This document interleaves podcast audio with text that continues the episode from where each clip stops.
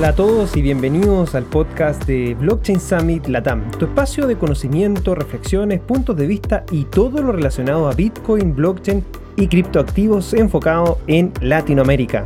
Mi nombre es Cristóbal Pereira y soy tu anfitrión. Desde el año 2015 trabajando en el ecosistema latinoamericano desarrollando diferentes proyectos y actualmente liderando uno de los eventos más importantes del ecosistema regional, el Blockchain Summit Latam, a través de Latam Tech. En este podcast conversamos con diferentes referentes globales y regionales para comprender y entender la actualidad latinoamericana en torno a esta tecnología, pero sobre todo participar y construir en conjunto la nueva Internet del valor y la confianza. Sean bienvenidos y bienvenidas. ¿Qué son los NFTs y por qué están generando tanto revuelo? No solo en el ecosistema blockchain, sino que también a nivel mainstream o público general.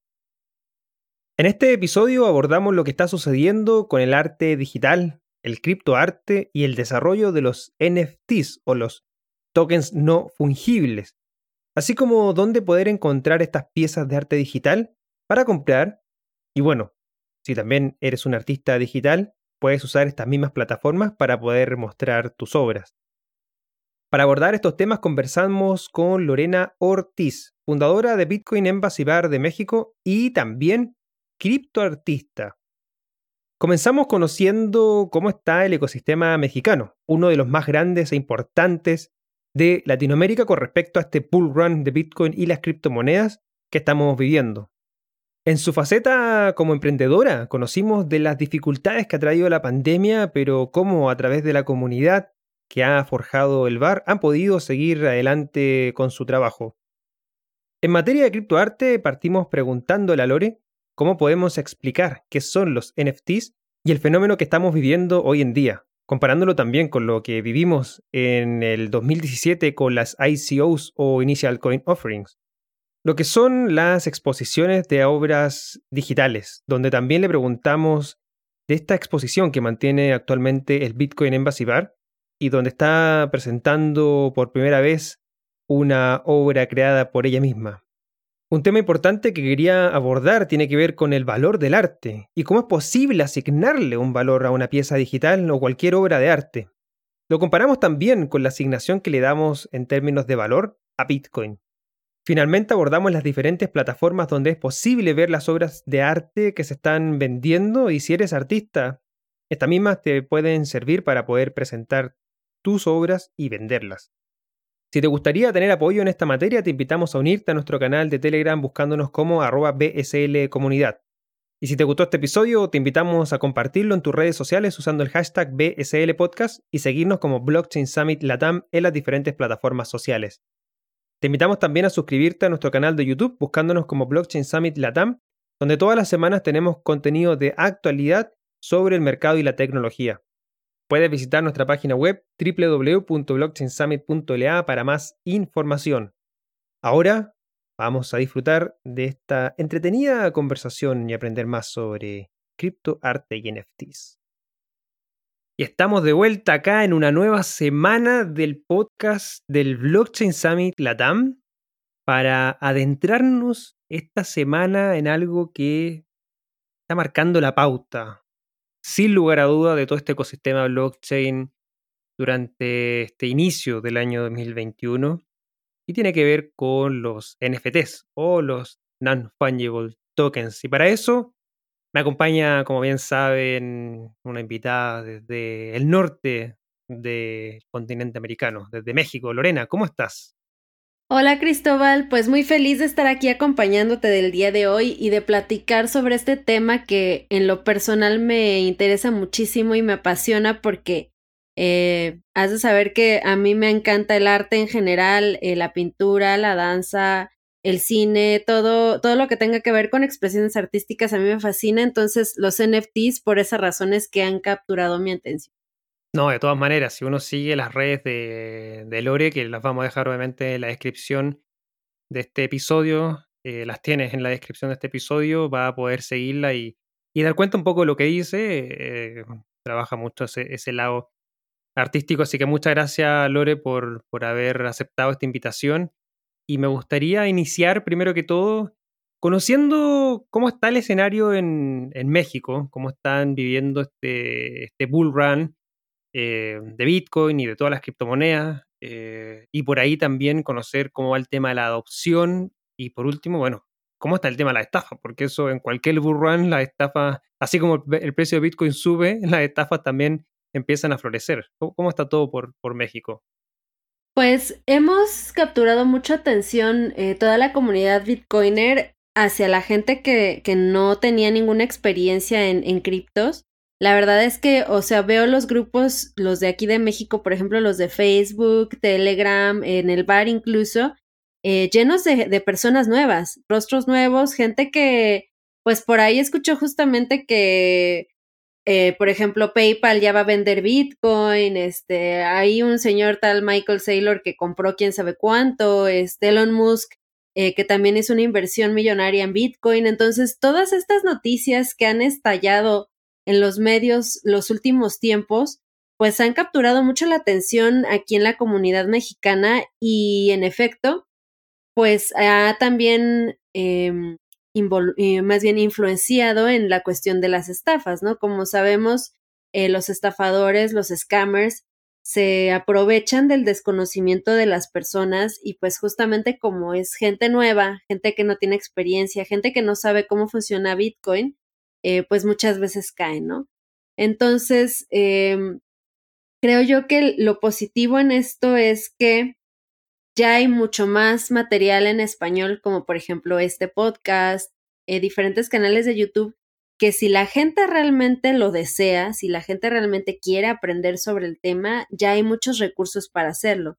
El problema aquí yo también eh, que observo, más bien, perdón, el problema aquí que observo es que mucha gente no quiere, o sea, mucha gente eh, le dices, mira, ¿por qué no ves este video? ¿O por qué no aprendes de este podcast? ¿O por qué no eh, te echas esta lectura de cinco minutos y te dicen, no, es que yo lo que quiero saber es cómo comprar, ¿no? Y no les interesa nada más. O sea, y, y es, es muy triste porque no se dan cuenta de que, o sea, no es el hecho de que uno no les pueda decir rápido, ¿no? Pues mira, ve y compras acá y ya.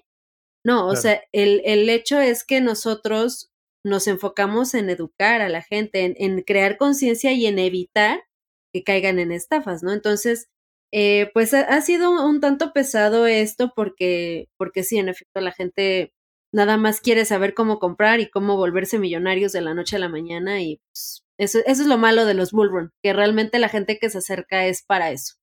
Sí, no, eso, eso está súper claro y bueno, ya aquellos que han vivido más de uno se, se dan cuenta y lamentablemente las personas que llegan y dicen, ¿dónde compro? o o mándame una señal, o dime cuándo comprar, o dime cuándo vender. Y aunque uno haga el esfuerzo de decir, pero, pero no es esto de comprar y vender, esto es algo que uno eh, aprende, eh, compra, adquiere, mantiene, lo visualiza para el largo plazo con todas las propiedades que tiene, bueno, Bitcoin es criptomoneda. Pero bueno, no, no toda la gente es así, la gente piensa que puede hacer dinero fácil, el problema es que cuando caen en la estafa le echan la culpa a Bitcoin y después andan diciendo que que, Bitcoin es el que tiene el problema. Pero la verdad es que eso siempre va a pasar y uno tiene que quedarse con, con esa sensación de que al fin y al cabo está haciendo todos sus esfuerzos por, por poder eh, apoyar y, aportar a la comunidad. Y yo creo que tanto tú como nosotros en el Blockchain Summit y muchos de los que estamos dentro de la comunidad sabemos claramente esa labor que, que estamos haciendo. Oye, eh, la pandemia marca un antes y un después. Eh, o sea, esto va a ser algo que cuando, cuando estemos viejos, Dios quiere, vamos a estar acordándonos de esa pandemia que vivimos, de estar diciéndole a nuestros nietos que, estuvimos ahí encerrados en las casas eh, y que afectó a todos de manera igual, o sea, a todo el mundo lo afectó, sea positiva o negativamente, está claro que hubo un, un, un efecto ahí importante, un antes y un después. Y me gustaría centrarme en tu faceta de emprendedora, tu faceta de, eh, de, crear, de administrar el Bitcoin Invasivar, que mm, por cierto nos aprovechas de comentar ahí donde queda para la gente que, vaya de visita a México, que es un excelente lugar. Estuve ahí para el Blockchain Summit de México, lo pasamos excelente, muy buena cerveza, muy buena comida. muy buen ambiente, así que si estás por México tienes que pasar por el Bitcoin. Em, ¿Cómo fue ese proceso? ¿Cómo fue, ¿Cómo fue de repente la noche a la mañana cerrar la puerta? Ah, me imagino que como todo es decir, bueno, será esto un mes, un mes y medio, ya dos meses, y de repente cuando se dan cuenta que fueron tres, cuatro, cinco, seis meses, empieza, empieza a pegar duro como emprendedor. Em, y entiendo que por ahí buscaron apoyo también de la comunidad, emitieron un token.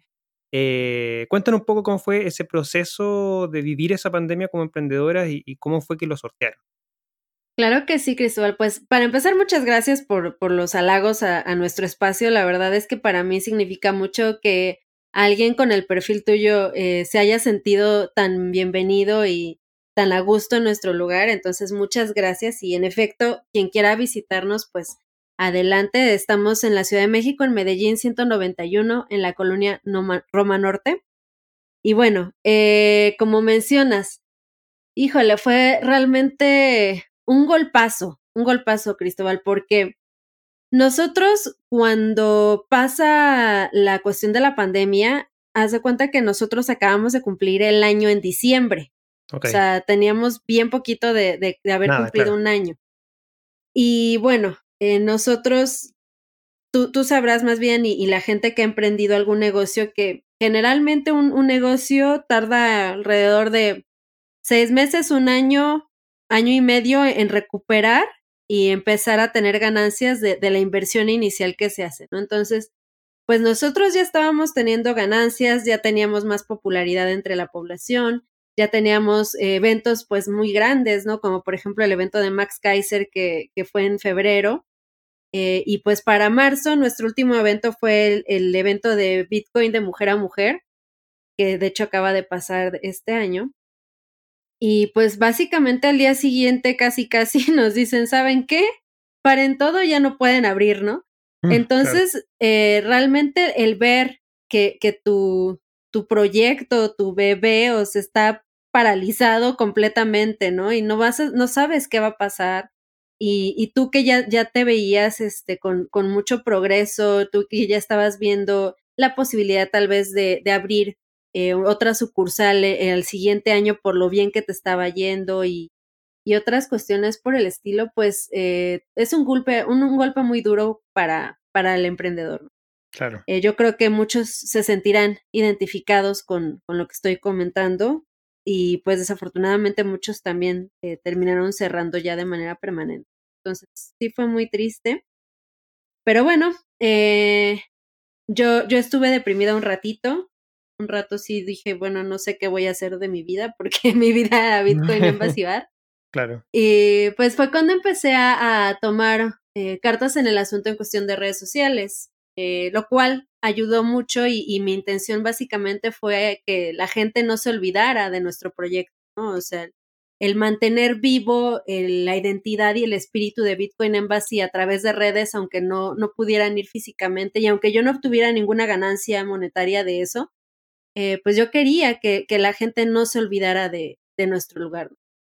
Afortunadamente, pues mm, desde lo que yo observo, sí lo, lo, he logrado y lo cual me da mucha, mucho orgullo y mucha felicidad. Y pues bueno, como mencionas, el, los, el negocio pues continúa cerrado por un tiempo y desafortunadamente aquí en México pues no recibimos eh, mucho apoyo del gobierno ni, ni de ninguna instancia para poder eh, solventar gastos. Eh, las rentas siguieron corriendo igual. Eh, a nuestros empleados teníamos dos opciones, despedirlos y recontratarlos después o mantenerlos, lo cual decidí hacer. nuestra plantilla continuó como, trabajando con nosotros, aunque no estuviera laborando activamente, nosotros seguimos pagando sueldos durante todo este tiempo. Eh, pues el agua, eh, la luz, todo, todo se tenía que estar pagando, ¿no? Entonces, afortunadamente, eh, como sabrán muchos, nosotros aceptamos Bitcoin desde el principio, desde que abrimos el espacio en 2018, en diciembre del 2018. Y afortunadamente esto nos salvó, Cristóbal. Esto nos salvó porque para diciembre del 2018 Bitcoin estaba en 3 mil dólares. Sí. Para diciembre del 2019, no recuerdo la cifra exacta, pero ya estábamos cercanos, creo, al, a los 20, ¿no? Estábamos como por 10 y cacho. según recuerdo. Entonces, durante toda la pandemia, pues tuvo como siempre Bitcoin sus altas y bajas, pero afortunadamente tuvo más altas y eso fue lo que nos permitió. Yo vendí parte de, de lo que tenía guardado de mi stack de sats para poder eh, continuar con, con, este proyecto que para mí es muy importante.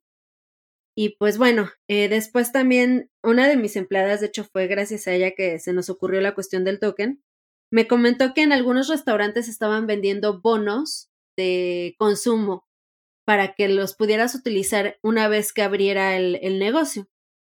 Y yo dije, ok, pues podemos hacer eso, pero no me late eso de hacer bonos como de papel, ¿no? O sea, para empezar, ¿cómo los distribuyes entre tu, entre tus, este, entre, tu público, ¿no? Sí. Eh, o, o cómo, cómo verificas que sí sea un bono real, ¿no? Claro. Ajá. Entonces dije, bueno, ok, entonces para eso también está blockchain, ¿no? Vamos a hacer un, un token, un utility token, y, pues vamos a, lanzarlo. Si alguien quiere ayudarnos de esta forma, pues adelante. Y si no, pues también, ¿no? No era obligatorio comprarlo. Claro. Y pues bueno, algunos lo tomaron muy mal. Eh, sobre todo gente que no me conoce, gente que pensó que este token era como una ICO, que básicamente quería yo estafar gente y pues no era el caso. Gente que no entendía que era un utility token, que, que es una cosa muy diferente a una ICO. Eh, pero hubo muchos otros que sí nos apoyaron, mucha gente que sí compró el token y, afortunadamente también gracias a ello es que nosotros seguimos hoy en pie. Mm.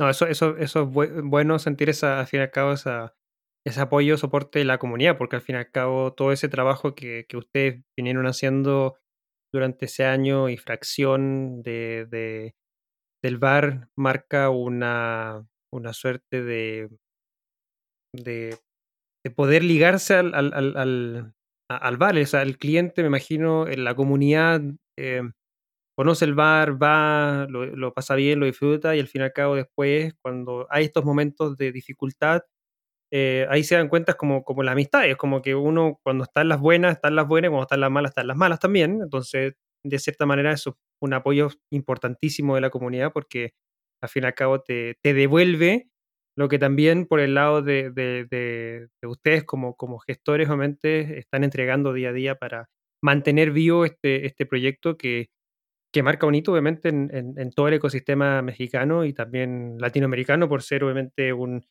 un, un ícono de, de, México y, tener obviamente un, Bitcoin en eh, es tremendo nombre. Así que no, felicitaciones por, por, por eso, por haber mantenido y, como lo dije al principio, yo lo pasé muy bien, disfruté mucho el, ambiente que había ahí, así que cuando de todas maneras, si vuelvo a estar en Ciudad de México, estoy por allá sí o sí. Oye, em, en, el, en esta reapertura, ¿cómo fue la, recepción de la gente? ¿Cómo viste a la gente cuando, cuando ya no, no o sea, reapertura, y dímelo ahí si es 100%, es limitada, ¿cómo fue esto ahora ya, como estas últimas semanas, estos últimos meses que ya están pudiendo abrir de nuevo, la, gente ha vuelto con, ánimo, están usando este token que compraron. Sí, nosotros eh, empezamos a abrir eh, como a medias, solamente para llevar eh, desde hace ya unos meses, lo cual, bueno, sí nos ayudó en parte, porque pues sí se vendía, pero tampoco muchísimo. Nuestro, nuestro target no era gente que pedía domicilio, ese generalmente es el target, por ejemplo, de, de la comida rápida, ¿no? Que son los que realmente sí no sufrieron tanto, tanto. Eh, pues nosotros sí vendíamos eh, relativamente poco, más bien. y bueno, después nos permiten abrir em, eh, con el 20% de la ocupación dentro del establecimiento tuvimos que volver a, realizar algunas modificaciones en el espacio para poder cumplir con las normas como por ejemplo que las mesas estuvieran a 1.5 metros de distancia una de la otra, la implementación de la toma de temperatura al entrar al edificio, lo de los cubrebocas, eh, para el personal, para la gente que ingresaba. Entonces, bueno, todos estos trámites, ah, también un registro, por ejemplo, tuvimos que hacer varios registros durante toda esta transición para que nos permitieran operar de manera correcta. Entonces, bueno, eh, sí fue un poco eh, dolor de cabeza, pero, pero ya afortunadamente ya pudimos volver a abrir nuestras puertas eh, ya de manera regular, por así decirlo. Y bueno, estas últimas semanas que ya hemos podido tener algunos eventos con, con un pequeño grupo de personas como asistentes, eh, que ya podemos operar a cierto porcentaje un poco más amplio de la capacidad del espacio, eh, que, que, la comunidad ya está queriendo, de verdad, o sea, ellos lo piden, el, el, tener ya eventos porque les interesa y aparte el aislamiento pues provocó una mella en, en su en su sentimiento, en sus emociones y ya quieren, ¿no? Por lo menos poder ver a otra persona cara a cara, ¿no? Sí, sí. Entonces, eh, pues ya hemos podido realizar algunos eventos y, y la verdad es que yo estoy súper, súper feliz, Cristóbal. De verdad no te imaginas lo que es para mí volver a ver el Embassy con personas, con gente que, que aprecio mucho, con gente nueva y, y, en general con gente feliz. O sea, yo extrañaba de verdad muchísimo esto y, y para mí ha sido un triunfo total el poder abrir las puertas de nuevo de esta manera. No, está súper bien y se ha visto así. Yo, eh, lo bueno es que han mantenido el tema de los eventos en vivo, o sea, los webinars, y, y muestran ahí la gente, la gente va y la gente está súper interesada en los temas, así que Así que bien, qué bueno que, se haya podido mantener el, proyecto adelante con todo este tema de la pandemia. Y, nada, y también ahí eh, gran labor y gran fortaleza como, como emprendedora. Y, bueno, me gustaría ya adentrarnos en, lo que está eh, comentando al principio. Esto fue como un, preámbulo, porque igual me gusta conocer esa, esa faceta de, de, emprendimiento. Me gusta mucho eh, para que la gente obviamente conozca obviamente los lados emprendedores, que, son súper importantes también. Pero ahora vamos a lo concreto, que es el tema de estos, estos NFTs. Eh, y dentro de, este, de esta reapertura que estamos hablando, de estos inicios del año 2021, nos encontramos con algo que está marcando la pauta dentro de este ecosistema blockchain y, y criptomonedas, y tiene que ver con este denominado criptoarte o arte digital expresado, desarrollado en forma de los non-fungible tokens, son tokens no fungibles o NFTs por sus abreviaciones.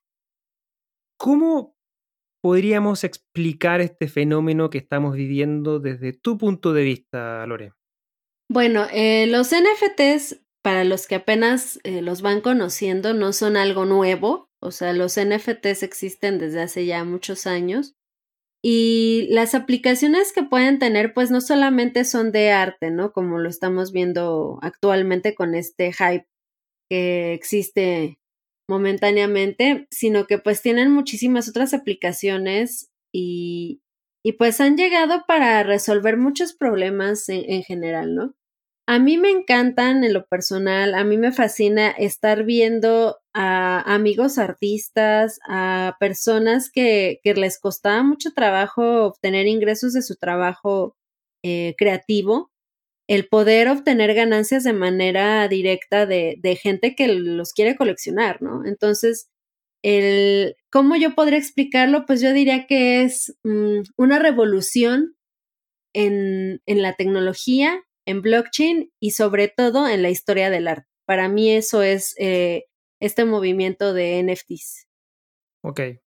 Y, y, este movimiento, em, de cierta manera lo mencionaste al principio, o sea, es algo que lo conocemos hace rato. Lo conocemos, nace 2017 en el en, lo que estábamos viviendo en ese año con el ICO. También, mencionaste el ICO antes cuando estaba hablando del tema del, token del, del bar.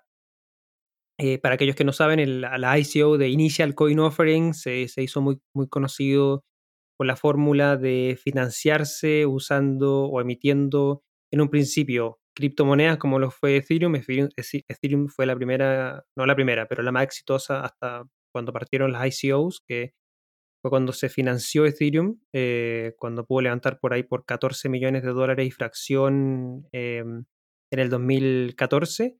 Y, mm, y ahí como que parte este concepto de poder financiarse o buscar inversores a nivel global, creando en ese minuto criptomonedas, luego tokens, para poder financiar proyectos. Y, y, el boom vino el 2017 cuando literalmente salían dos, tres proyectos al día, levantaban millones de dólares y, y generó un boom, generó un boom bien, bien fuerte y potente y, bueno, la, mayoría, por ahí más o menos se dice que el 90% de esos proyectos que se levantaron en el 2017 terminaron cerrando o no llegando obviamente a, puerto de lo que estaban ofreciendo y fueron más de 30 mil millones de dólares los que se levantaron durante ese año para, para muchos proyectos.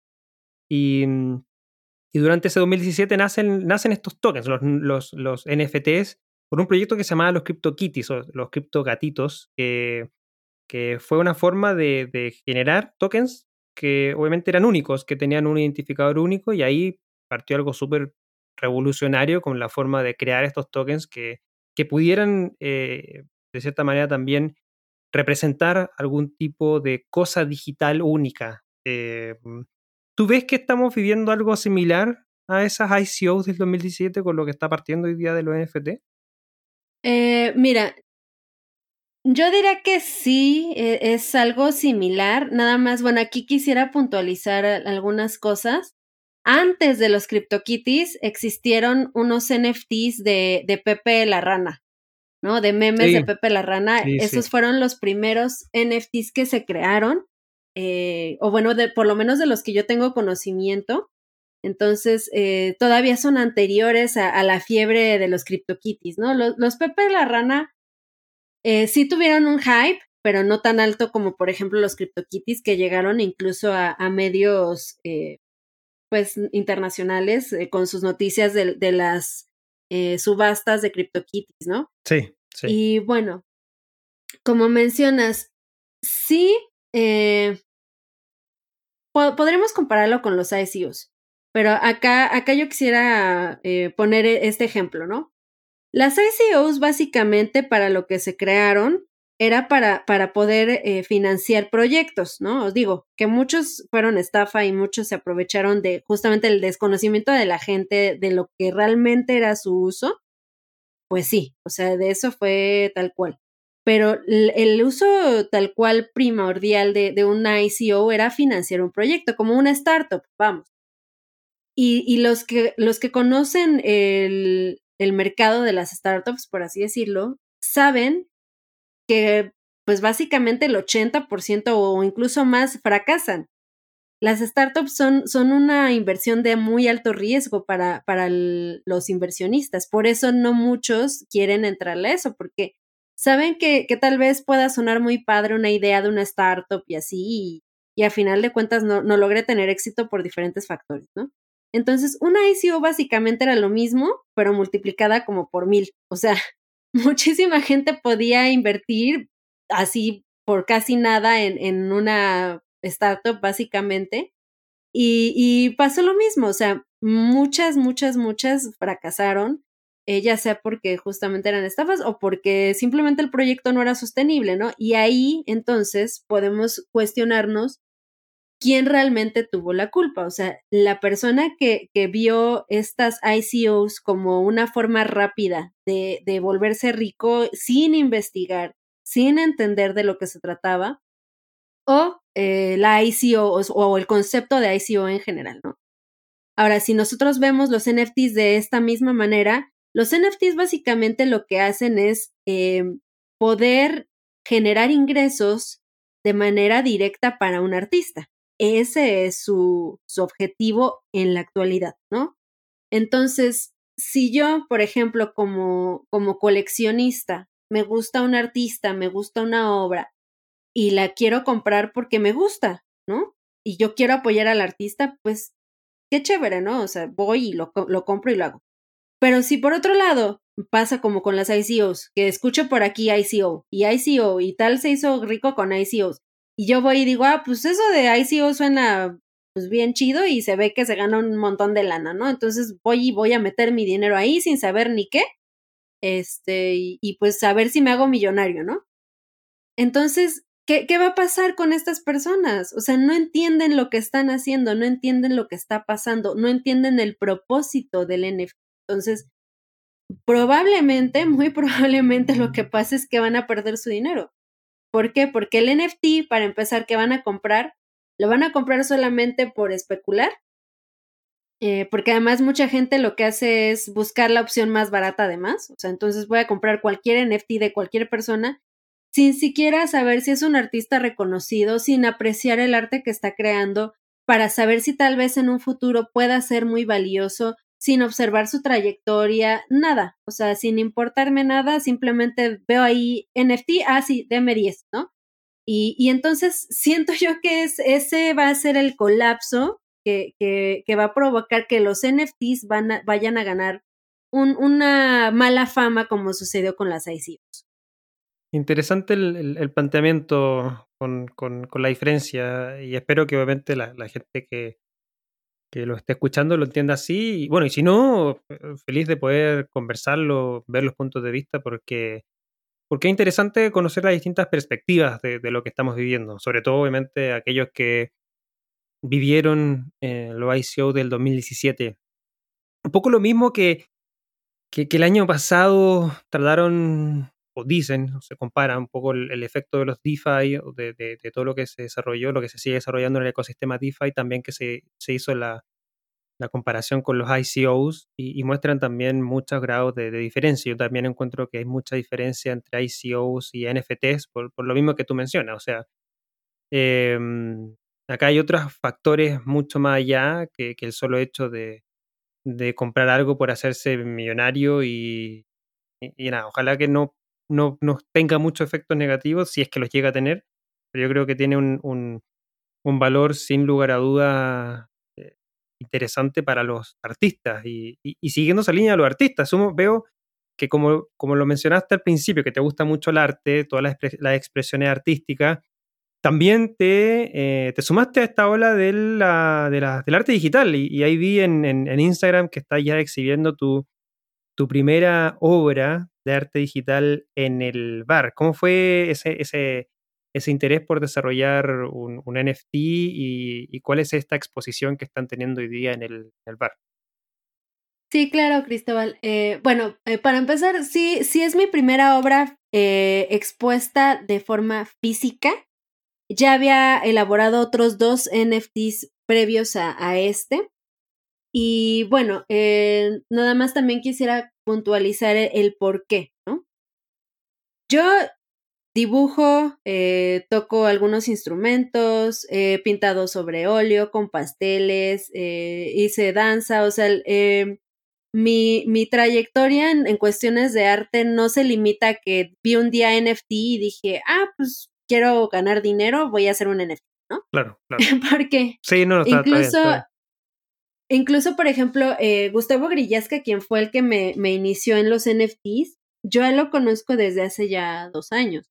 Y él me habló de NFTs básicamente desde que me conoció. Y hasta me dijo, pues si quieres, si tú pintas y tú creas, hacemos un NFT. Y yo así, ah, pues va, ¿no? Lo hacemos. Pero pues por diferentes cuestiones no, no lo había hecho, ¿no? Además de que eh, la forma en la que él hacía NFTs previo a este boom era a través de Bitcoin, era en la blockchain de Bitcoin, a través de un, este, un protocolo, una página que él había creado que se llama artolin.org. Y ahí eh, él ayudaba desde ya hace varios años a diferentes artistas a tokenizar su obra en blockchain. Entonces, bueno, me, me sumo a esto porque para mi cumpleaños número 31, ese fue mi, mi primer NFT, eh, yo estoy muy acostumbrada pues a celebrar, ¿no? A salir, a hacer algo, ¿no? Por lo menos para conmemorar mi cumpleaños. Pero pues como estábamos en pandemia, eh, pues no, no pude hacer nada. Y dije, bueno, Lore, entonces, ¿qué vas a hacer, no? Porque pues es tu cumpleaños, cumples 31, ¿qué onda, no? Y entonces dije, bueno, pues tal vez sea buena idea, ahora sí, por primera vez, ahorita que tengo tiempo, que estamos en pandemia, que que tengo chance de, volver a retomar mi, mi, labor artística, pues vamos a hacer así con, con Gustavo, ¿no? Voy a tomarle la palabra y fue cuando empecé a, a, hacer estos NFTs. Pero como te menciono, más que nada fue para, para conmemorar esa fecha, ¿no? Posteriormente eh, elaboré otra, otra obra que fue para mi pareja, para regalarle a mi pareja el 14 de febrero. Y esta última que fue porque igual me invitaron a, a, la exposición, Gustavo se acercó a mí y me dijo, oye Lore, queremos hacer una exposición en el Bitcoin Embassy Y yo decía, ah, pues claro, ¿no? O sea, los, los muros del Embassy están abiertos a, a, cualquier expresión artística. Y me dijo, sí, pero ¿sabes qué? Quiero que, que te sumes a nosotros como expositora. Y yo así de, oh, pues, qué padre, ¿no? Porque aparte, la verdad, es, o sea, estoy exponiendo al lado de gente que realmente admiro muchísimo, con muchísimo talento y, y de hecho, o sea, yo me sentí hasta presionada. O sea, dije, Dios, tengo, o sea, estoy medio oxidada con esto de la dibujada, ¿no? Pero bueno, voy a hacer mi mejor esfuerzo, ¿no? Y, y bueno, la obra que salió, eh, quedé a gusto con ella, creo que, creo que está, está bastante bien. Y pues bueno, realmente fue así como, como yo, es, yo inicié en esto de los NFTs. Y de hecho lo dije hoy en Twitter y lo vuelvo a repetir. Mis NFTs sí están a la venta, pero si no se venden, no me importa, o sea, yo las razones por las que he realizado estos tres NFTs, ya te las acabo de decir, y van más allá de una cuestión monetaria.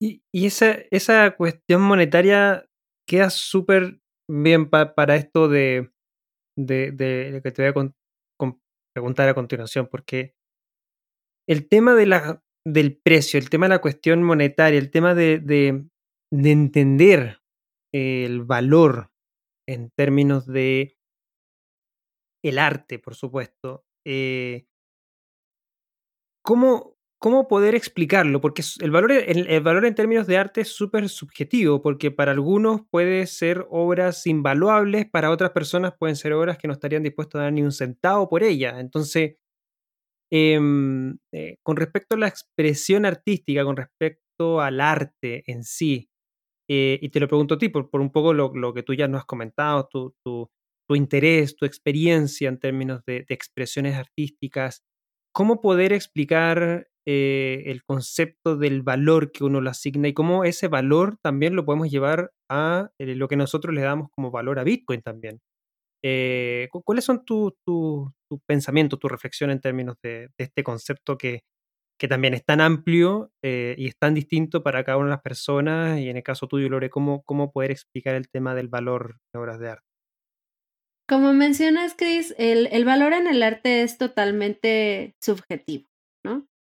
Yo, por cómo yo valúo o valoro una obra de arte de cualquier tipo, es por lo que a mí, Lorena Ortiz, me transmite. O sea, ¿qué siento yo al momento de, de, estar experimentando, de estar observando, de estar escuchando esta obra de arte, ¿no? ¿Qué es lo que a mí me hace sentir? ¿Me evoca alguna emoción, alguna, algún recuerdo? Eh, ¿Tengo alguna interacción, algún nexo emocional con el artista? Eh, ¿Qué significa esto para mí? Ahora, Aparte de eso, podemos tomar en cuenta también diferentes factores como por ejemplo el artista, ¿no? O sea, ¿quién es el artista? Eh, este artista ha tenido una trayectoria, eh, ha trascendido de alguna manera, ¿no? Porque incluso, por ejemplo, podremos cuestionarnos si el NFT que hizo Lindsay Lohan, ¿no? O, o Elon Musk eh, tiene el mismo valor que el de un artista con trayectoria, ¿no? Y yo entonces podría decirte, bueno, ellos tal vez no habían trascendido e-, en, cuestiones de arte plástica, pero tienen una, una trascendencia social, ¿no? Lo cual pues ya le da bastante peso a, su obra, ¿no? O sea, si, si cualquier artista, si cualquier eh, músico o cualquier actor incursiona en algún otro tipo de arte, si ya ha trascendido previamente en alguna otra cosa, su, su obra de arte, por, aunque sea, aún así sea la primera y aún así esté horrible para algunos ojos de algunos, pues tiene una trascendencia, ¿no? Eh, también podríamos eh, tomar en cuenta la historia de, de, esta pieza que estamos observando, ¿no? Por ejemplo, yo mencionaba incluso a, a Ezio Rojas la otra vez que me entrevistó con el mismo propósito y en un artículo que yo escribí apenas, que hay obras de arte que han sido rescatadas, ¿no? Por ejemplo, en, alguna guerra, en la Segunda Guerra Mundial, se perdió muchísima arte que pertenecía a judíos, ¿no? Entonces, eh, las secuestraron, las eh, guardaron en bóvedas, eh, las trasladaron a, un montón de lugares diversos en, Europa y en otras partes del mundo y después las rescataron. Entonces, esa obra, o sea, tiene un valor superior por el simple hecho de que, de que tuvo ese, eso en su historia, o sea, de que pasó por todo esto en, en su historia de la pieza, eso le da un valor también, ¿no?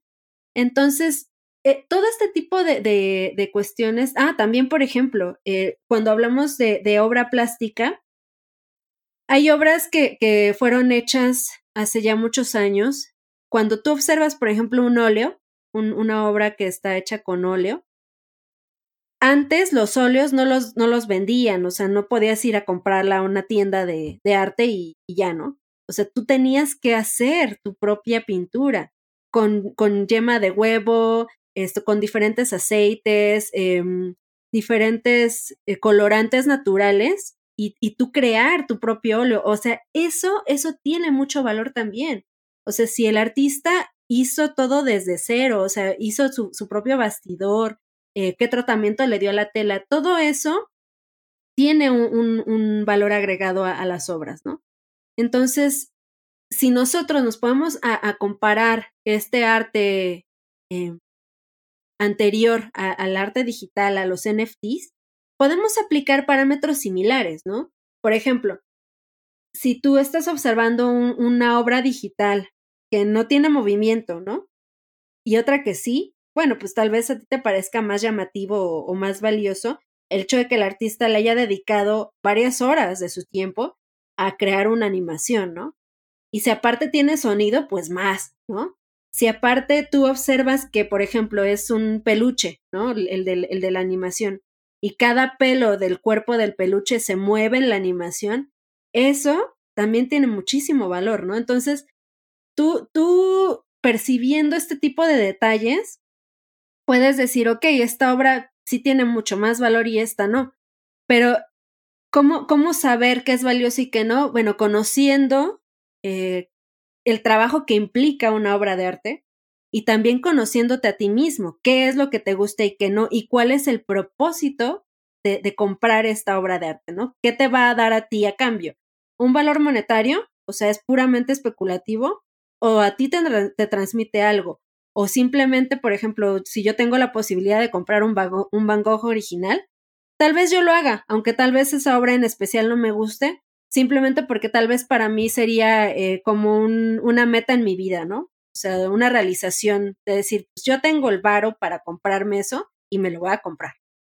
Interesante esa, esa explicación, eh, Lore. Muchas gracias. Eh, y, con respecto a Bitcoin, con respecto a, darle ese valor a, a, Bitcoin, ¿son formas diferentes para ti?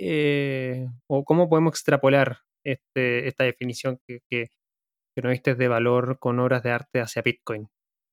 Yo creo que son dos diferentes, dos cosas muy diferentes, pero, por ejemplo, para mí Bitcoin sí es una obra de arte tecnológico. Literalmente, o sea, yo lo observo todo lo que implica el, el hecho de que Bitcoin funcione y a mí me parece una obra maestra. O sea, para mí sería así como el, la capilla sixtina de, de, la tecnología. ¿no? sí, en serio. O sea, tú, tú, tú ves la capilla sixtina y te quedas, o sea, boquiabierto y con la baba de fuera, ¿no? Así de, Dios mío, o sea, cuánto trabajo, de verdad, cuánto trabajo implicó el que yo pueda estar el día de hoy observando esto, esta maravilla. Lo mismo con Bitcoin. ¿Cuánto trabajo, cuánta investigación, cuánto aprendizaje, cuánta eh, conocimiento del mundo, de las finanzas, de la tecnología, de programación, hay detrás de Bitcoin. De verdad es una maravilla. Entonces, para mí en lo personal sí es como una obra de arte. Sin embargo, bueno, no, no podría yo, no tengo los elementos para decir, ok, esta pieza de código eh, para mí sería igual que, por ejemplo, esta pincelada de, de, una obra, ¿no? Porque son dos cosas muy diferentes. Además de que Bitcoin eh, sí tiene un, un, uso, por así decirlo, como moneda, ¿no? Y un NFT no. O sea, una pieza de arte no, no puedes tú dividirla, ¿no? Por ejemplo, para hacer un micropago. Eh, no puedes tú, eh, no sé, tal vez para, para otra persona ese NFT no tenga el mismo valor por, lo, por las cuestiones que mencioné, ¿no? Entonces, no, no es lo mismo, sin embargo, para mí, ambas cosas son obras maestras. Excelente. De todas maneras, eh, comparto eso de esa expresión, esa obra de arte, lo que significa Bitcoin. De todas maneras, eso es algo que, que muchos estaremos de acuerdo en, en eso. Y, y, y, ya para ir finalizando, eh, Lore, si es que alguien de repente le muestra interés y dice, bueno, efectivamente quizás el arte digital o, las obras de arte que se están desarrollando y creando están tan interesantes, tan buenas. me gustaría mirar, me gustaría ver. Em, ¿Dónde se da eso? ¿Dónde, dónde están estas, galerías de arte que uno podría ver eh, virtualmente eh, y poder ver lo que, lo que está pasando? entiendo, por ejemplo, que en Decentraland, eh, un proyecto sobre, sobre Ethereum, hay algunas galerías virtuales que, están mostrando obras de, también de artistas que, para que la gente pueda ver y comprar. Pero también hay otras plataformas donde uno puede ver obras y comprarlas. También mencionaste Artolink, que a todo esto eh, em, eh, con Gus Grillasca, que, lo mencionó Lore también. Eh, mañana, hoy día estamos grabando martes 23 de marzo, para cuando estemos liberando este episodio y haber pasado el, programa, pero en el canal de YouTube del Blockchain Samiratam va a estar un programa que hicimos el miércoles 24 con Gus Villasca sobre también criptoarte y NFT. Esta es la semana del criptoarte y NFT en el blockchain Samilatam.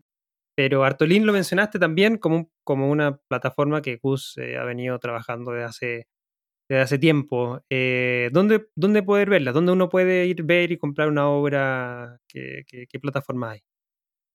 Mira, hay, hay diferentes eh, plataformas. La mayoría están construidas sobre Ethereum. Por ejemplo, Rarible, se escribe R-A-R-I-B-L-E, rarible.com.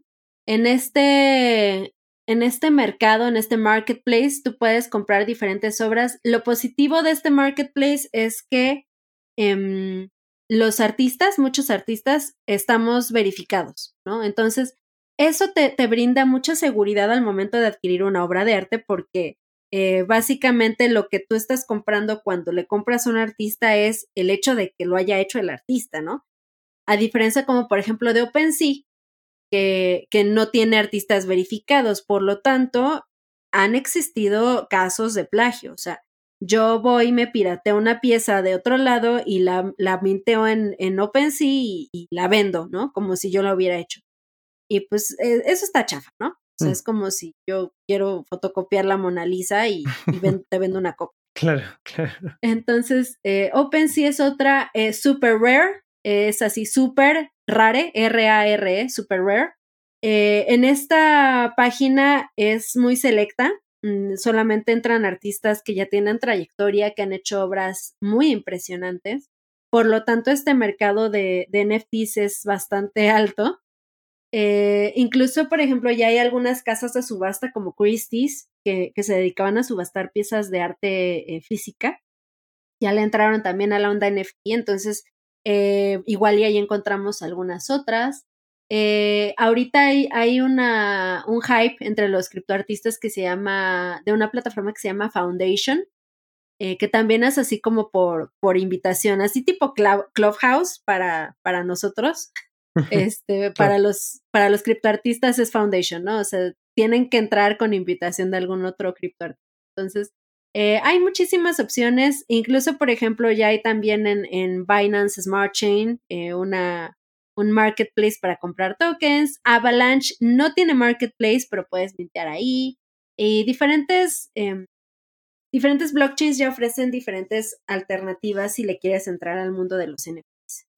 Perfecto. Bueno, muchas gracias por compartir eso y lo vamos a dejar de igual, de todas maneras, los enlaces a la descripción. Lo vas a encontrar en la descripción, lo encuentras en la descripción de este episodio, así que puedes ahí darte una vuelta en estas galerías virtuales y bueno, quizás en una de esas, si te llama la atención, comprar tu primera obra digital. Yo me he dado vuelta ya por algunas de ellas y hay obras interesantes, deberíamos decir. hay algunas que me han llamado mucho la atención y que estoy investigando a los artistas, viendo ese. Nada, la, expresión al fin y al cabo, lo que comentaba Lore antes.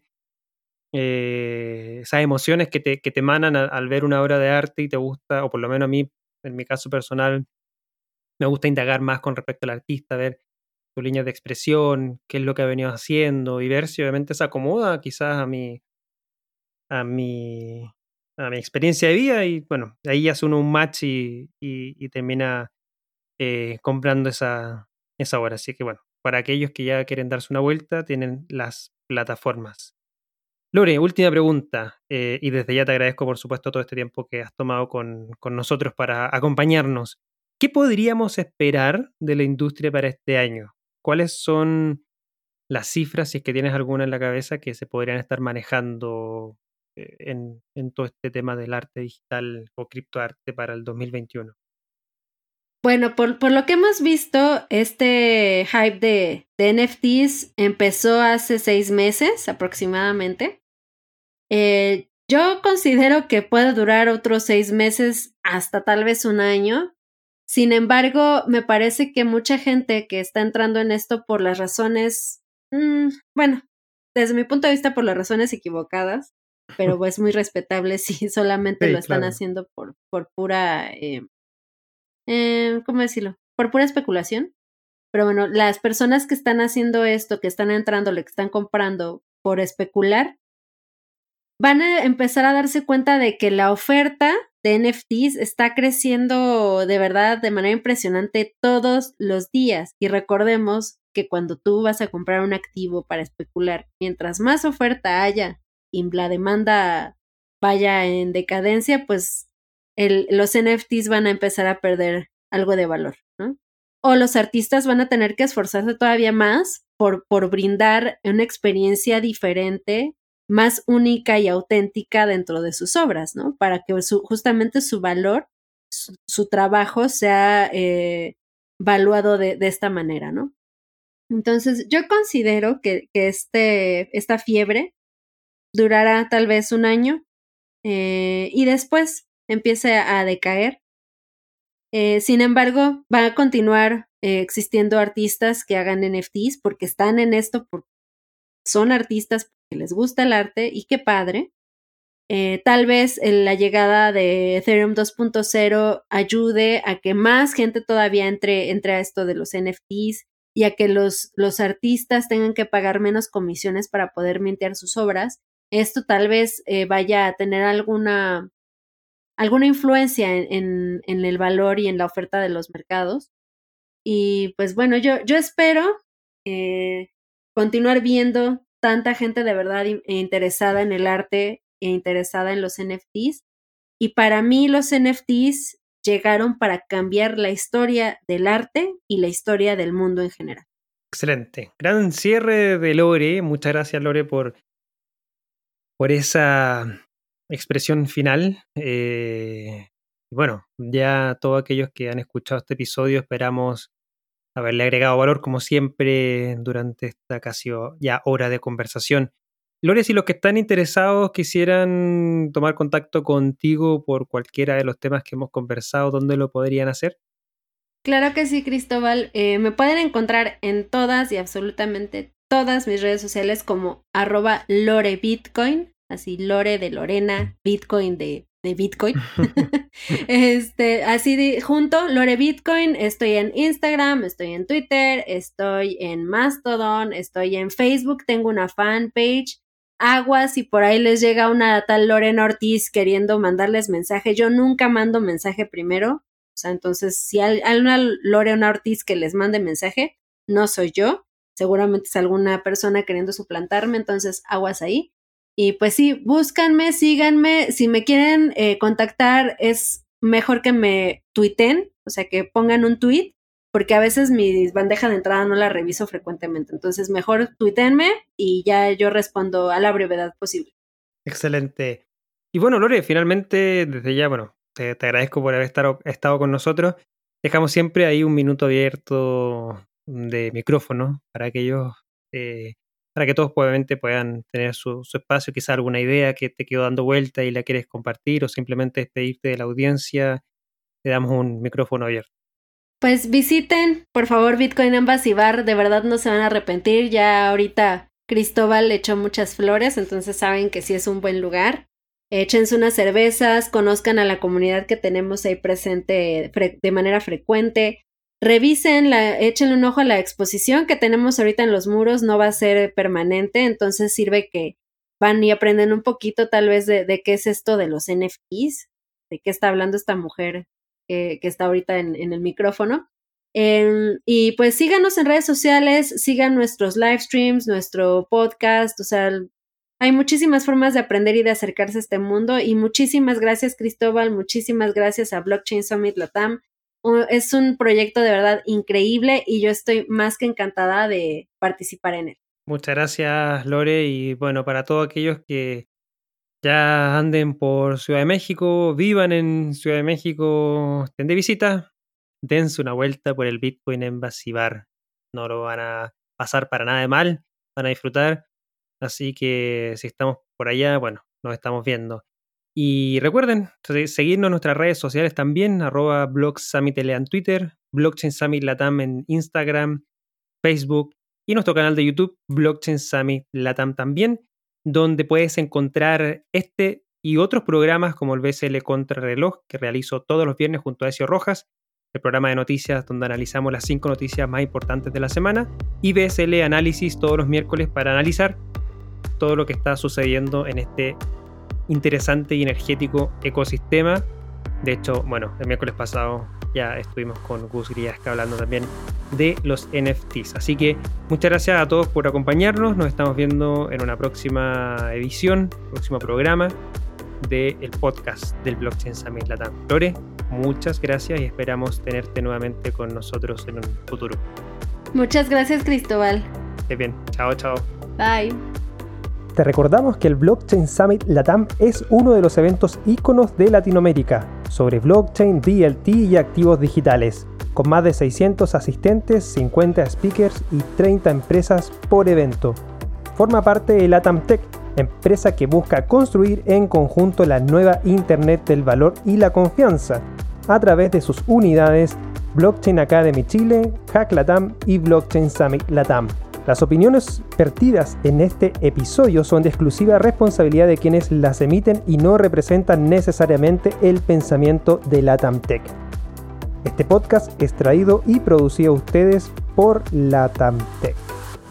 Para más información puedes visitar nuestra página web www.latamtech.la.